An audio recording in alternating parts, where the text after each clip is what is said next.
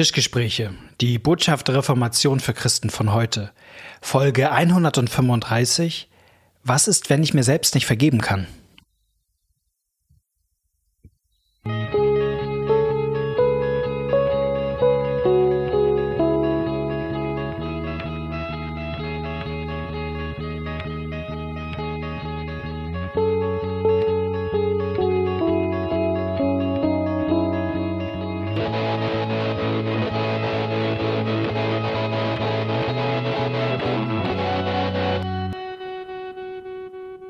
Herzlich willkommen bei einer neuen Folge von den Tischgesprächen. Mein Name ist Malte Detje und dein Name ist, ich habe ihn gelernt. Du hast ihn gelernt, ja? Schreibst du noch richtig? Mit T und nicht mit DT oder TH oder so? Nach meinem Kenntnisstand äh, schreibe ich deinen Namen richtig. korrekt. Knut Nippe Junior. Schön, right. dass du da bist. Vielen Dank für die freundliche Begrüßung. Wir haben was vor heute, ja. nämlich eine Frage. Ich hab, hatte mit jemandem Kontakt und der sagte irgendwie, die Frage bewegt mich und ich glaube auch, sie bewegt andere und ich kenne andere, die sie bewegt. Ich habe die Frage mal so zusammengefasst. Was ist, wenn ich mir selbst nicht vergeben kann? So. Ist eine Frage. Ja. Und ähm, wir haben uns heute mal überlegt, äh, dazu was aufzunehmen. Das hat ja mehr so einen seelsorglichen Charakter, diese Folge. Und ich finde, da muss es immer so ein Disclaimer geben. Also, weil, weil das heißt, also wir reden ja immer in großes Publikum. Ja. Und ich finde, bei solchen Fragen hat jeder Mensch ein bisschen andere Geschichte, muss auch mal was anderes hören oder man muss anders mit Menschen umgehen oder ähm, also sage ich mal, Seelsorge läuft selten nach Schablone. Genau, das ist wichtig. Also wenn mir jetzt da was zu sagen, wäre das nicht was, was ich auf den Zettel schreiben würde und jeder, der zu mir mit dieser Frage kommen würde, ja. würde ich sagen, hier, das und das. Drei Punkte. So, sondern ja. je nachdem, wie der oder die zu einem kommt, würde man auch unterschiedliche Schwerpunkte setzen genau. und unterschiedlich antworten, glaube ich. Genau. Und vielleicht ist es was, was wir heute aufs Tableau bringen, aber vielleicht ist es auch was ganz anderes. Mhm. Ähm, aber das finde ich nochmal so als Einordnung vorweg relativ äh, wichtig ich habe mir erstmal überlegt, was, was bedeutet das eigentlich, wenn man mit so einer Frage kommt? Was steht da eigentlich hinter? Und ähm, überlegt, das kann ja auch manchmal so eine geistliche Zuspitzung haben. Ich weiß, dass Gott mir vergeben hat. Das habe ich irgendwie so als Info abgespeichert. Aber ich mir selbst kann nicht vergeben. Mhm. So, ähm, das heißt, ich kann irgendwie nicht in den Spiegel gucken, also oder was ich da sehe, ich, ich komme damit nicht, nicht klar. Ich weiß kognitiv als Information, dass meine Schuld mir vergeben ist. Das habe ich vielleicht sogar mal gehört. Aber das Schuldgefühl ist nicht weg. Mhm. Ist da oder kommt immer mal wieder. Ähm, vielleicht hat das so Züge davon, dass man in seinem Kopf Dinge durchspielt. So, ne? Man kann ja manchmal das eigene Versagen immer wieder inszenieren in seinem mhm. eigenen Kopf und immer wieder sich das quasi mental als Film anschauen. Und auch wenn das Problem vielleicht bei jemandem anderen ist, also vielleicht wurde mir auch Unrecht getan, ähm, frage ich mich, wo ist mein Eigenanteil eigentlich gewesen bei diesem Drama, das sich da abgespielt hat oder abspielt und und ich bin darauf die ganze Zeit fixiert. So, ne? ich, ich kann mich darauf, ich kann mir selber nicht vergeben. Ich schäme mich. Ich schäme mich. Mhm. Scham ist ein großes Thema, glaube ich, was damit. Ich bin weiß zwar, ich habe Vergebung, aber die Scham ist nicht weg. Mhm. Ähm, hypothetische Fragen, die man sich stellt. Was wäre, wenn? Ich bin die ganze Zeit zu überlegen, hätte ich diesen einen Fehler nicht begangen, könnte ich nur einmal die Uhr zurückdrehen und da das eine Gespräch suchen oder da an dem Tag einfach mal nicht aufstehen aus dem Bett. Ähm, wie wäre mein Leben eigentlich heute? Wie würde es aussehen? Wäre alles nicht ganz anders verlaufen? So, also so ein Gedankenkarussell, das dann mhm. irgendwie losgeht und von dem ich nicht runterkommen. So, also das wären mal so ein paar Annäherungen von mir ähm, daran, wie das glaube ich ist, wenn ein so die Frage, also ein bisschen natürlich auch eigene Erfahrung, ein bisschen von dem, was man mit Menschen redet, wenn mich die Frage beschäftigt, was ist, wenn ich mir selbst nicht vergeben kann? Hast du ein bisschen Ergänzung zu zu dem oder? Ja, also also ich habe auch drüber nachgedacht, was da eigentlich so abgeht. Ähm, mhm. Dieses was hätte ich anders machen können oder hätte ich das und das anders machen können, finde ich völlig nachvollziehbar, mhm. finde ich grundsätzlich auch gut. Man soll ja auch lernen aus seinen Fehlern. Und gleichzeitig kann das auch so abrutschen. Das ist ja auch eine Frage der, äh, des, äh, der Kontro des Versuchs, die Kontrolle wieder zu gewinnen. Mhm. Ja, also ähm, das ist mir noch mal am anderen. Ich, ja. ich gehe geh jetzt noch mal drei Schritte zurück. In so einem anderen Fall, manchmal gibt es ja auch so ein magisches Denken. Ja, das ist auch in so einem mhm. Menschen so drin ist. Habe ich auch schon bei Kindern erlebt. Die haben was, äh, denen ist ein Unglück passiert und dann sagen die, womit habe ich das verdient? Was habe ich falsch gemacht? Ja. Weil, wenn ich das rauskriege, mhm. dann kann ich es in Zukunft verhindern und dann passiert mir das nie wieder. Und, und dieses, das ist, das ist ein Schritt weiter als aus seinen Fehlern lernen. Das ist nämlich so ein Absicherungsmodus. Mhm. Ähm, und damit, also damit überfordern wir uns. Ja, also dieses, äh, mhm. und, und, und da die Balance zu finden zwischen, ja, das ist gut aus seinen Fehlern zu lernen und nicht in einem, nicht, aber trotzdem die Sehnsucht oder die Vorstellung zu verabschieden, zu denken, ich werde danach die perfekte Verhaltensweisen drauf haben und sowas passiert mir nie wieder. Darum geht's nicht, ja. Nee. Sondern manchmal ist es einfach okay zu sagen, was ich daraus lerne, mache ich später mal. Jetzt höre ich erstmal mir es vergeben und versuche das für mich anzunehmen. Und das zweite, warum das glaube ich auch ähm, so lange in einem drinne stecken kann, ist auch eine Mischung aus Sachen, die gesund sind und dann irgendwann aber falsch abbiegen ist. Also das ist ja auch, wenn, wenn mir jemand, wenn mich jemand verletzt, ja, das tut ja weh. Mhm. Und ich sehe, wo das herkommt. Ja, da sage ich, das hat der und der gemacht. Mhm. Und die beiden Sachen sind völlig normal und das ist ja was, was man auch spürt das gibt es ja auch, dass man anderen nicht vergeben kann. Aber dann dieses, und ich laufe dem anderen jetzt so lange innerlich hinterher und sage, das warst du, das ja. warst du, bezahl die Rechnung, bezahl die Rechnung. Das ist eben der dritte Schritt, der sinnlos ist, wo Gott sagt, ähm, vergib, ja. vernichte die Rechnung. Und das bedeutet nicht, dass es sofort aufhört, weh zu tun, und das bedeutet auch nicht, dass ich nicht weiß, wer das ist, der das gemacht hat. Und das gilt ja für mich auch. Also wenn ich einen Fehler gemacht habe, der mir bewusst ist und ich leide unter den Folgen, dann wird es auch so bleiben. Und vielleicht ist bei manchen dieses, oh, ich, ich kann mir nicht vergeben, auch nur, dass diese beiden Sachen nicht weg sind. Mhm. Also das ist völlig normal. Also ja. das ist, äh, das ist auch mit, äh, du das sollst dir selbst nicht vergeben, nicht gemeint, sondern dass du dann mhm. äh, den dritten Schritt nicht, nicht gehst und sagst, und das halte ich mir auch ständig immer vor. Ja, und mhm. da muss ich immer gucken, dass das, dass ich das wieder gut mache oder was weiß ich.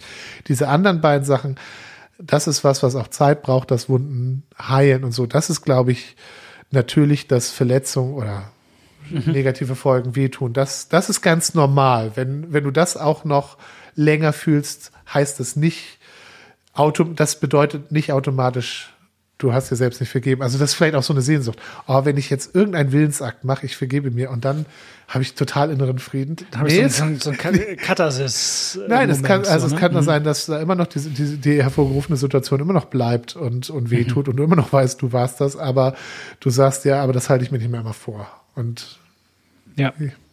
Das ist nur ein Wahrnehmen, aber ja. Ich fand das so stark, also ich, mir ist so ein, so ein Psalm-Zitat eingefallen aus Psalm 51. Der hat das, äh, und meine Sünde ist immer vor, vor mir. mir. Ja. Das finde ich irgendwie so eine starke Formulierung im Grunde für dieses Problem. Ich kann mir selbst nicht vergeben. Ich habe ja. also die Sünde ist immer vor mir. Das ist ja so direkt in meinem Sichtfeld. Ne? Ja. Also ich, ich, ich kann ich kann ja mit dem Blick nicht ausweichen. So ich kann mich ich kann mich den Tag über vielleicht ablenken. Ich mach ich gehe äh, gehe mit Kumpels irgendwie ins Fußballstadion oder ja. ich versuche irgendwie, aber trotzdem, meine Sünde ist immer vor mir. Also ich werde sie irgendwie nicht los. Also die, die, die kommt in meine Gedanken ja. immer wieder. Das, das denke ich so bei diesem Psalm, der von David ist, in, in seiner schweren ja. Sünde. Also ähm, das ist ja als, als, als Nathan ihn besucht, nachdem er da Ehebruch und Machtmissbrauch da begangen hat. Ähm, genau, und meine Sünde ist immer vor mir. Das finde ich ist so ein. Und ich glaube ja, dass es vielleicht so, so ein grundsätzlicher Punkt ist, also wir kommen ja mit unserer unserer Schuld selten schlecht alleine zu Rande. Das ist ja vielleicht finde ich so ein grundsätzlich geistliches äh, Prinzip in Anführungsstrichen. Also die Erwartung, dass ich mir selbst vergeben könnte, ist eine, äh, da erwarte ich vielleicht auch ein bisschen viel von mir selbst. Mhm. So, ähm, also ich bin mir, also ich glaube, dass wir, das ist vielleicht auch so ein Ding, das sich durch unseren Podcast durchzieht, dass wir eigentlich Prediger brauchen. Und zwar nicht im Sinne von, wir brauchen Leute, die wir mit A13 bezahlen, so, so wie wir es in der Landeskirche bei uns tun, sondern wir brauchen Menschen, die uns Gottes Gnade zusprechen. Genau, wir brauchen jemanden, der uns von außen etwas gibt, nämlich die Botschaft ja. von Gottes Gnade. Und ich finde, wir können ganz tolle, auf dieser Ebene können ganz viel, äh, können wir eigentlich alle Prediger sein als Christen, aber nicht für uns selber. Also da sind wir relativ schlecht. So, so äh, eindrückliche Geschichten von Leuten, die große Prediger der Gnade sind und dann, wenn sie selber ähm, also von Heinrich Kemner, der da der Leiter in Kreling war, gibt es okay. die Geschichte, dass der auf dem Sterbebett zu, zu seinem Seelsorger gesagt hat, wird's reichen, wird's reichen, also sein mhm. Lebenswerk. Und der sagt, nein, das wird nicht reichen, aber muss auch nicht, denn das Blut Jesu Christi macht dich gerecht von aller ungerecht. Also, das ist ja auch was, was der selber so oft gesagt hat, aber auch sich selber, der, da braucht man immer jemanden, der das von außen sagt. Ja, das ist, es gibt dieses, wir haben es auch schon oft gesagt, dieses tolle Bonhoeffer-Zitat ne, aus Gemeinsames Leben. Denn der Christus im Wort des Bruders ist größer als der Christus in genau. mir. So, also ich brauche den. Ja, stimmt, das ist krass, ne? Also bist du, hast dein ganzes Leben lang predigst du von Jesus, aber du glaubst es selber, kannst es schwer ja. glauben. Ja, das, aber das, ich kann das nachempfinden. Wir brauchen alle einen Prediger. Das ist, auch Prediger brauchen, brauchen Prediger. Von daher ist es, glaube ich, das wäre so mein erster Gedanke, also erstmal vielleicht hinter diese Frage ein Fragezeichen zu setzen. Also was ist, wenn ich mir nicht vergeben kann? Muss das denn? Also, also ich kann es ein bisschen ein, aber ich will sie ein bisschen relativieren im Sinne, musst du, bist du der Richtige? Also es gibt Leute, so. wir haben gesagt, das ist jetzt unterschiedlich situativ. Es gibt Leute, ja. denen ich sagen würde, das ist doch scheißegal, ob du dir vergeben kannst ja. oder nicht wichtig ist, dass der Herr des Universums, der Richter über alles, dass der dir vergeben hat. Und was irgendwelche Wurzels sagen, mhm. inklusive dir, ist völlig nebensächlich. Ja. Also es gibt, es ja. gibt Leute, denen man das so sagen müsste. Genau, denen man, äh, ja. Und, und, und, und, es gibt andere, denen ich das nicht so sagen würde, aber ja.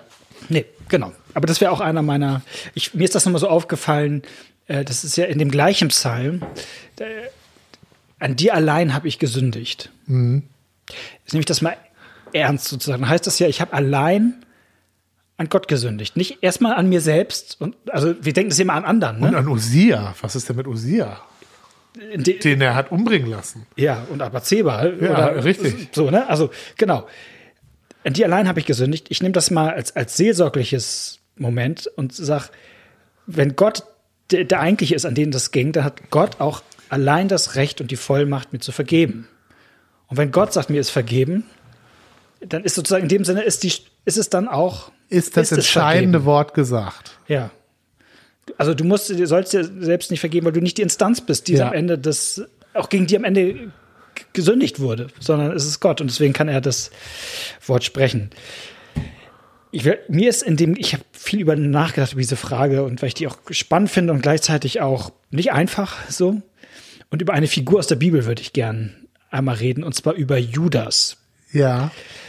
Äh, das ist vielleicht ein bisschen ein komischer Gedanke, also was ist, warum Judas? Aber ich finde, er ist ein bisschen eigentlich auch hilfreich, weil ähm, Judas Geschichte endet ja in einer Katastrophe, also im, im, im Selbstmord. Und zwar auch, weil Judas verzweifelt ist. Und ich finde, das einmal spannend darauf zu gucken, wenn man ihn mit einer anderen Figur aus der mit Bibel Petrus, vergleicht, ja. mit Petrus. Die ja beide sündigen, sag ich mal äh, vor der Kreuzigung von Jesus. Judas offensichtlich, indem er ihn äh, verrät an die Römer. Und Petrus auch, indem er ihn verleugnet. Und jetzt kann man überlegen, also die Geschichten gehen so unterschiedlich aus am Ende. Ne? Man hat Judas, der im, im, Selbstmord landet und Petrus ist der Apostelfürst, ne? der größte der Apostel sozusagen. Wieso gehen die Geschichten so unterschiedlich aus? Und man kann es ja verschieden, man kann überlegen, na, der eine hat halt nicht ganz so doll gesündigt wie der andere. Ne? So könnte man es ja drehen. Mhm. Der eine hat ihn verraten, der andere nur verleugnet. Und ja, genau. Mhm. Ich, weiß nicht, ehrlich gesagt so, ne? Also, das ist, glaube ich, nicht die Spur. Auch, ich finde, bei Gott lernen wir immer, da, da ist eigentlich jede Sünde, das ist eigentlich gleich. Also Petrus sagt jedenfalls nicht, ach du meine Güte, aber war wenigstens nicht so schlimm. Judas genau. war viel schlimmer. Genau. Das ist nicht die. Genau. Das ist nicht die Ebene, auf der Petrus reagiert. Nee, und auch nicht so. Sondern er weinte bitterlich. Genau. genau. Aber nicht so schlimm wie, genau. Man könnte sagen, der eine ist mit dem Teufel im Bunde, so, Judas. Äh, dann denke ich an die Stelle, wo Jesus zu Petrus sagt, weiche von mir, Satan. Mhm. Denn du meinst mhm. nicht so, ne? Mhm. Also auch ein ziemlich starkes Wort. Ich glaube, dass der Unterschied, vielleicht ist es ein bisschen zugespitzt, aber darin liegt, also ich sag mal, Petrus findet einen Prediger, dem Vergebung zuspricht. Ja. Und Judas findet ihn nicht. Ja, man, also, Ohne jetzt eine Schuld äh, so will. Mhm. Ja, ich, oder, oder ich, ich will es noch ein bisschen auf die Spitze treiben und äh, muss man dann vielleicht später äh, zensieren. Also ich finde, ich finde ihn für Judas auch nicht so, so wie, äh, also das ist, ich, ich würde nicht hier Judas und Petrus als Subjekte, sondern, sondern es gibt einen Prediger, der ja. Petrus etwas sagt und diese Geschichte hören wir bei Judas nicht. So, das ist die bessere Formulierung, weil dieses findet setzt voraus, der hat richtig gesucht. Ja, genau. Und das nicht, das ist auch nicht die Spur. Petrus findet sozusagen Jesus, der ihm sagt, der im Grunde da an dem Teich Johannes 21 sich mit ihm aussöhnt. Und ne, nicht, nein, ja, das auch, aber nicht nur, nicht nur das, sondern Jesus sagt, als er Petrus das ankündigt, mhm. sagt er, du wirst mich verraten. Und er sagt, nein, nein, nein, nein, doch, mhm. doch wirst du. Und dann sagt er, und ich habe für dich gebetet, dass dein Glaube nie aufhört. Und wenn du dich bekehrst, dann stärke deine Brüder. Mhm. Also er kriegt schon im Vorwege, wo er das noch für mhm. völlig unmöglich hält, kriegt er sowohl die Aussage, dass Jesus damit rechnet, dass Jesus nicht überrascht ist, und auch die, ähm, die Zusage, und ich gebe dich nicht auf. Ja. Da müsste ich bei Judas ein bisschen suchen. Also man hat bei der Abendmahlsszene noch so ein bisschen den Eindruck, dass Jesus vielleicht so um ihn ringt, aber dann sagt er, tu das, was du tun musst. Mhm. Diese, diese Zusage hat, hat Judas nicht, Petrus hat die. Und die wird ja dann auch noch, für, also wird ja auch in gewisser Weise, so lese ich das auch wiederholt, wenn der Auferstandene den Frauen begegnet, dann sagt er, geht hin und sagt den Jüngern und Petrus. Ja, Petrus wird er extra genannt, damit der bloß nicht auf die Idee kommt, äh, ich, mich meint er bestimmt nicht mehr. Nein, sag auch Petrus, er ist auferstanden. Also diese, da kommt Aha. ständig, und das mit dem See ist auch, ja, mhm. aber es ist schon vorher, dass ständig Friede sei mit Friede, Friede, Friede. Und hier sagt Petrus nochmal extra. Also, und da, da findet man auf jeden Fall einen Unterschied. Und, ähm, und bei Judas findet man tatsächlich, wie er ja versucht, sich selbst zu vergeben. Ja, ich, spitze, und, ich sag's mal so, er versucht sich selbst zu also vergeben, also sich, es sich wieder gut zu machen. Es wieder gut zu machen. Er, er, er, ja, er sieht, und zwar durch hab, Buße, hab, durch Leistung. Mist, durch Bußleistung. Ich habe einen Fehler gemacht. Er geht zu den Leuten, von denen er das Geld gekriegt hat, will es ihnen zurückgeben. Die sagen, nee, wir nehmen es nicht Die sind zurück. ihm auch ein Prediger. Die, die, genau, die sagen, aber das machen wir nicht. Du kannst ihn nicht freikaufen. Dann schmeißt er ihnen das Geld hin. Aber also auch aber sie behalten ihn in seiner Sünde. Genau. Aber er behält das Geld nicht. Er sagt dann nicht, ja gut, dann behalte ich es, sondern er will damit nichts mehr zu tun haben mhm. und schmeißt ihm das Geld hin. Also man kriegt schon auch mit, wie Judas versucht, sich selber irgendwie da wieder ja. rauszuwinden. Aber das funktioniert nicht. Es funktioniert nicht. Und es ist sozusagen, er stirbt in der Verzweiflung. Ne? Ja. Und das ist, und deswegen ist, glaube ich, Verzweiflung so ein bisschen die, ich sage mal am Anfang, einer der schlimmsten Sünden, Wobei ich diesen, Klammer auf, man darf das nicht so hören wie den Sündenbegriff meistens im Sinne von, das ist ja immer tu das oder tu das nicht. Ja. So, also, wenn jemand jetzt verzweifelt ist, denkt, oh nein, jetzt habe ich noch eine große ja, Sünde genau. begangen, so weißt du? Ja. So meine ich das überhaupt nicht, sondern das ist, Jesus sagt, ich bin gekommen äh, als Arzt für die Kranken. So. Und das meine ich, das ist einer der schlimmsten geistlichen Krankheiten, die einen befallen mhm. kann. Und das ist, und das heißt, wenn jemand sozusagen verzweifelt, dann sind wir als Christen nicht so, oh, oh, oh, du hast da jetzt aber so mit Zeigefinger, sondern. Komm mal wieder auf die Reihe. Komm mal wieder auf die Reihe, sondern es ist, ey, das, das ist echt richtig blöd und das tut echt richtig weh und jetzt wollen wir dir helfen dabei und ähm, das ist wie einer der, und genau, wenn man krank, wie eine geistliche Krankheit, sag ich mal. Und das, ich habe äh, was im Katechismus dazu gefunden, was ähm, ich ich habe ein Taufgespräch gehabt letztens und äh, eine Taufvorbereitung, da haben wir Katechismus gelesen und auch das aus dem äh, Vater Unser Luthers Auslegung dazu. Und das habe ich nie so vorher wahrgenommen, aber ich will es trotzdem mal ja. vorlesen. Zur, zur Bitte und, und führe uns nicht in Versuchung. Da fragt Luther, was ist das? Antwort, Gott versucht zwar niemand, aber wir bitten in diesem Gebet, dass uns Gott behüte und erhalte damit uns der Teufel die Welt und unser Fleisch nicht betrüge und verführe in Missglauben, Verzweiflung und andere große Schande und Laster. Und wenn wir damit angefochten würden, dass wir doch endlich gewinnen und den Sieg behalten. Ich fand das deshalb so spannend, weil wenn wir an Versuchungen denken, woran denken wir denn zuerst? Also wenn man die ganzen Hollywood-Filme Sex, Sex oder Geld oder Macht, Macht so ne? Das sind aber nicht die großen Laster, die, die Luther hier nennt. Also explizit nennt er andere Laster. Und das andere ist Missglauben, ich nenne es mal heute nicht glauben können, und Verzweiflung. Also nicht daran glauben zu können, dass es einen Gott gibt, der mich liebt, der trotz all dem, was ich an Mist gebaut habe, an mir festhält, der mir seine Vergebung zuspricht, wenn ich das nicht glauben kann, das ist Verzweiflung und das ist und das ist quasi die größte ja, Versuchung, in der man sich hingeben kann, auch, sag ich mal, mental, ne? Und in die wir manchmal, unser Fleisch sagt er auch, ne? Also in die wir uns selber ja, weil du auf, auf dich selber äh, bezogen bleibst, Ja. sozusagen. auf mich und meine Sünde und damit nicht klarkommen und ich kann mir das nicht vergeben und deswegen brauche ich den Gott, der von außen kommt und der durch ein, eine Predigerin, ein Prediger in dem Fall mir das zuspricht und, und wenn ich bete und führe uns nicht in Versuchung, dann bete ich eben halt auch mit, lass mich nicht in den Moment kommen, wo ich denke, ich bin weg von deiner Gnade. Und vielleicht das nochmal, also wie gesagt, so großes Verständnis ich dafür habe, dass wenn jemand Mist gebaut hat und dadurch Schaden angerichtet hat bei anderen und bei sich, ähm, bis auf ein Auto gefahren ist und jemand Ja, totgefahren hat, ähm, seine Ehe in Sand gesetzt hat Ja. oder was auch immer. Natürlich verstehe ich das, dass das schmerzt und dass er auch seine Verantwortlich oder sie ihre Verantwortlichkeit wahrnimmt. Ähm, aber der sozusagen der dritte Schritt, eben was ich vorhin sagte, dass man sozusagen dann auch immer darauf rumreitet.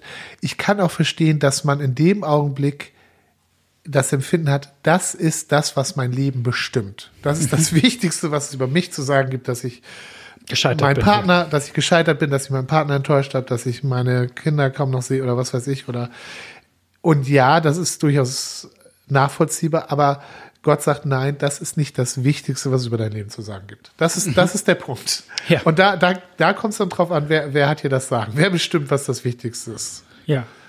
Und das bin nicht ich. Ja, genau. Gott sei das, Dank. Und das ist das, was aus der Verzweiflung rauszieht, dass man nämlich nicht denkt, ja, jetzt muss ich ganz viel machen, dass das, ich muss jetzt mich so verhalten, dass Ja. es was anderes, Wichtigeres über mich zu sagen gibt. Und Gott sagt, nee, nee, es gibt schon was Wichtiges über dich zu sagen. Ja. Ja. Ich habe ein Buch hier bei mir, ich hatte die letzte Folge Ja, schon mal kurz ich auch. drauf drüber, äh, äh, von Chad Bird, äh, Night Driver heißt das auf Deutsch, wo er ein, in einem Kapitel, ähm, im vierten Kapitel in dem Buch ist das, äh, einmal ein bisschen drauf eingeht. Über, er zieht so ein bisschen, guckt selber auf sein Leben zurück und, und, und hat dann eine Bekannte, die ihm sagt, ey, ich glaube, Gott, Gott hat dir schon die ganze Zeit ähm, vergeben, aber jetzt bist du dran. Ja. Du musst dir vergeben. So, und er erzählt davon, wie ihm das im ersten Moment total einleuchtet. Also, das, ja, stimmt. Ich weiß, dass Gott mir vergeben hat. Jetzt bin ich dran, mir zu vergeben. Und wie er trotzdem merkt, das klappt nicht so richtig. Und ähm, dann dabei aber auch so merkt, am Ende steckt steckte für ihn so hinter dieser hinter diesem oder hinter diesem Impuls, ich muss mir selbst vergeben, das, was wir eigentlich oft Gesetzlichkeit nennen. Weil wir in dem Moment etwas von uns selber erwarten, was nur Gott tun kann. Nämlich uns zu vergeben. Ähm, weil so ein bisschen die Idee ist, Gott hat uns ja vergeben schon, 95 Ja, Prozent. genau. 95 Prozent hat Gott schon gemacht. Jetzt kommt es auf unsere letzten 5%. 5 Prozent an und dass wir es tun. Und, ähm, und das ist es nicht. So, ne? er, hat, er hat so ein, er hat so ein, in seinem Kapitel hier, er hat da so irgendwie drei Vergebungsmythen. So irgendwie er sagte, der eine Vergebungsmythos hängt irgendwie mit dem verlorenen Sohn zusammen, so den er im Englischen nicht the prodigal son, sondern the conditional son nennt. Also weil der zu seinem Vater kommt und sagt, ich komme zurück, aber ich werde an deiner Tagelöhner. So, also ich, ich weiß schon, ich habe Strafe verdient und ich arbeite mich hier wieder zurück. Genau, und das, ja, beziehungsweise, ja, also da war ich auch nicht so ganz einig mit ihm, weil ich nicht, weil ich das noch nicht so sehe, dass er sich wieder in die Sohnstellung zurückarbeitet, sondern er, er, er, er strebt eine andere Stellung, Stellung an, nämlich eine viel niedrigere, die er sich aber verdient. Genau. Also So die, so wie die anderen alle, ne, die anderen Ja. Tagelöhner, die arbeiten uns, also die sind nicht mehr der Sohn, aber die sind immerhin, Ja. kriegen noch was zu essen, müssen kein Schweinefraß essen. Und er sagt, die haben es ja besser als ich. Das, das, das ist doch noch im Bereich meiner Möglichkeiten. Mhm. Auf die Ebene könnte ich doch noch, könnte ich doch noch kommen. So. Genau. Und er sagte, also, und es gibt, es gibt, egal ob ich auf, auf, auf Gott blicke, auf mich selber oder auf meine Mitmenschen, immer so die Idee, ich habe die Kontrolle ge- bei Vergebung. Mhm. Das, ich so sehr das- interessant und sehr ansprechend bei ihm, dass er, dass er das da so rausarbeitet, an wie vielen Stellen der nachvollziehbare, also es kann ich ja voll nachvollziehen, der nachvollziehbare Wunsch nach Rückerlangung von Kontrolle, gerade Mhm. auf all was wir getan hat, ja, dann schützt man sich und will wieder, Ja, so. So, und da ist es Blick auch, also ich, ich wenn ich mir selbst vergeben könnte, ich habe dann die Kontrolle wieder in der, in der, in der Hand. So, aber ich, ich kann es nicht und es, es überfordert mich auch. Ja. Ja. Der zweite, das hat auch was mit Kontrolle zu tun. Wenn ich anderen Menschen nicht vergebe, das ist bei Chatbird. Und er sagt, es ist natürlich manchmal auch, also es kann verschiedene Gründe geben, ne? Also ich, auch da würde ich nicht generell reden, so, aber ich kann natürlich auch Vergebung als Waffe missbrauchen. Ich kann natürlich auch sagen, ich vergebe dir, aber dafür möchte ich bitte auch, dass du einmal vor mir zusammenbrichst und weinst. Ja. Also das möchte ich schon gerne sehen. So, also das sage ich vielleicht nicht so, aber so und damit macht man natürlich aus Vergebung, was ein Geschenk sein soll, wird doch am Ende wieder eine, genau, eine man, Waffe. Die, die, genau, die, das bleibt auch ein Geschenk, aber es muss trotzdem ein Geschenk, was der andere sich doch irgendwie der muss sich dessen Erbetteln würdig erweisen. Und das ist natürlich, also das kann ich so nachvollziehen. Ja, gerade wenn man also jemand, wurde. jemand, genau, ja. jemand zu vergeben, der das nicht einsieht. Ja, Ja, der, der, ja. der das noch toll findet. Und sagen, das ist doch, das ist doch, da bestärke ich den doch nur da drin. Ja, ja, Oder die. Ähm, Oder er es zwar einsieht, aber ich habe das Gefühl, er sieht das nicht so in, in der letzten Tiefe ein, weißt du? Also der, es gibt gleich manchmal Leute, die entschuldigen sich bei mir.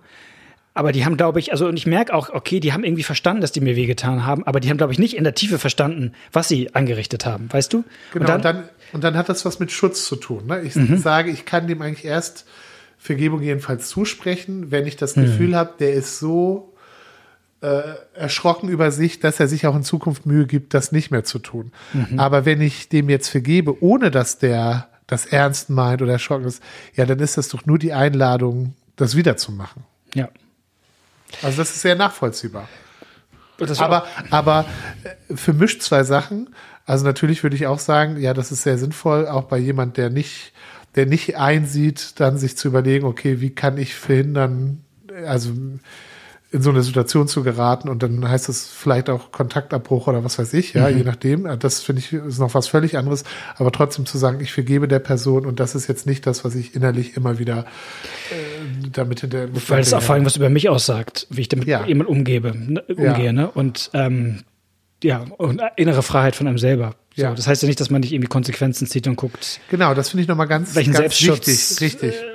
Ich kann, ich kann zu jemand, ich kann jemand wirklich ähm, vollständig vergeben und trotzdem ähm, in der Beziehung ändern sich Sachen, weil ich sage, das geht trotzdem nicht so weiter. Und, Ja. ja. Also ich kann, also ich, wenn ich verheiratet bin mit einem Partner, der meine Kinder prügelt, Ja. dann kann ich sagen, nein, wir können nicht zusammen in einem Haus wohnen. Und ich kann, die, ich kann jemandem vergeben, weil das mich innerlich frei macht. Aber das muss ja nicht heißen, dass, Dass ich, ich- dass genau, ich dem irgendwie meine, meine Kinder gefährde, sozusagen. Ja, also ich, das genau. ist eine sehr komplexe Situation runtergebrochen. Das könnte man viel mehr zu sagen. Ne, ihr versteht das. So, aber, ne, also. Das sind verschiedene, das sind sind, verschiedene Ebenen. tatsächlich verschiedene Dinge auch. Ja. Genau. Also, ganz gutes Buch, finde ich. Und ähm, Können wir mal haben, eine Folge drüber machen. wir haben uns überlegt, wir machen tatsächlich in zwei Wochen die Folge mal ein bisschen ausführlicher dazu.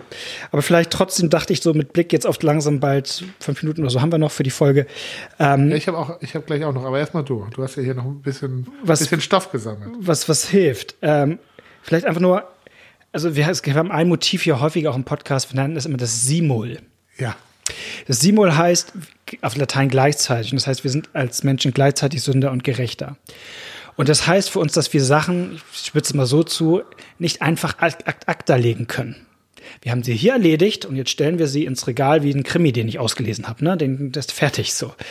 So geht, so ist das mit, mit Schuld und Vergebung bei uns im Leben nicht. So, ne? Wir haben einmal im, vielleicht im Gottesdienst in der gemeinsamen Beichte gehört, die sind seinen Sünden vergeben, die Last fällt ab und nie wieder hab ich sie. So ist es ja nicht, sondern das ist eigentlich, also wir bleiben ja Sünder und wir brauchen auch den Zuspruch. Also das heißt, es ist auch in gewisser Hinsicht ganz normal, dass man, dass wir als Christen mit was rumlaufen, wo wir weiterhin einfach das brauchen, dass uns Leute das Ja. zusprechen. Also es Ja. ist nichts, was ich so ad acta lege. Das heißt, ich, das ist auch eine Ermutigung zu sagen, wenn du denkst, ey, du kommst mit deiner Schuld, die wirst du nie ganz los. Ich sag, das ist normal, weil du dich selbst nicht ganz los wirst bis, bis zum jüngsten Tag so. Und, und äh, das geht uns allen so. Vielleicht nicht in Ausprägung unterschiedlich, aber das ist in Anführungsstrichen normal als Christ. So. Ja. Hm. So, das fand ich nochmal. Und ich noch ein kleines Zitat von C.S. Lewis, vielleicht, was ich Und die cool, Gesangbuchstrophen nicht, die du mir die hier auch, hast? sind auch schön, oder? Aber erstmal jetzt los. Das fand ich, ist einfach ein cooles, was ich, was ich manchmal denke, wie man in meinen Kopf kommt aus dem ähm, ja. Essay von ihm. Äh, äh, das Gewicht der Herrlichkeit, da gibt es eine Stelle, da schreibt er, wenn Gott mit dem Werk zufrieden ist, darf das Werk auch mit sich selbst zufrieden sein. Dann kommt ein Zitat, dann es steht der Demut nicht zu, mit dem König Komplimente auszutauschen. Das finde ich, hat auch was Entlastendes. Wenn Gott mir sagt, ich er ist mit mir zufrieden und mir ist vergeben, dann darf ich das auch sein. Dann steht, also wenn der König das Urteil gesprochen hat, mhm. Dann steht das meiner Demut nicht zu, dass äh, ich glaube, dass ja. ich glaube, dass bei diesem Thema, also ich ähm, nähe mich dem vor allen Dingen auch wirklich konfrontativ, sag ich mal so. Ja. Ähm, also auf der einen Seite bei vielen, bei, bei, bei den Gefühlen nicht, da würde ich nichts unterdrücken, also Schmerz nee, genau. oder sowas, das geht nicht darum, das zu unterdrücken ja, oder äh, zu sagen, äh, sondern das, das darf man zulassen, darf man wahrnehmen und da muss man, äh, muss man vielleicht auch Geduld haben, dass da nicht gleich der Friede einkehrt ja, oder was ja. weiß ich. Also das ist alles, ähm, und gleichzeitig aber nicht erlauben, dass diese Schmerzen und, und äh, auch das, was man sieht, wo man selber dafür verantwortlich ist, dass die sozusagen das letzte Wort haben, wer man ist oder wie man vor Gott steht oder wie auch immer. An den Stellen, glaube ich, ist es wichtig, sozusagen immer deutlich zu machen, es gibt hier eine höhere Autorität. Mhm. Und das, also mir ist dann nochmal ein ähm, Bibelvers eingefallen aus dem ähm, ersten Johannesbrief, Daran erkennen wir, dass wir in der Wahrheit sind und können unser Herz damit vor ihm zum Schweigen bringen, dass wenn uns unser Herz verdammt, Gott größer ist als unser Herz mhm. und er kennt alle Dinge. Also da kommt es auch schon vor, dass man manchmal auch zum Herzen sagen muss, ja, mhm. Aber. Ja, genau. Es gibt einen größeren und der hat noch was Wichtigeres zu sagen. So. Genau. Das glaube ich ganz gut. Und vielleicht hört es heute von uns. Dir sind deine Sünden vergeben. So. Vielleicht habt ihr jemanden, mit dem ihr darüber reden könnt. Ich, das würde ich, glaube ich, immer empfehlen. Vielleicht gibt es jemanden, ja. mit dem ihr das reden könnt und der euch da Gottes Vergebung zuspricht, wenn ihr das selber euch nicht zusprechen könnt. So, ne? Und nächste Folge, nächste Woche, nächste Folge, nee, Gucken zwei wir uns Wochen. Die anderen Kapitel von diesem Buch an, von genau. dem du eben erzählt hast. Das machen wir, das ist gut. Und bis dahin äh, habt eine gute Zeit. Wenn ihr Fragen habt, was euch beschäftigt, schreibt uns ein E-Mail an tischgespräche.gmx.net, Tischgespräche mit der E. Und dann freuen wir uns, wenn wir uns in zwei Wochen wieder hören. Ciao.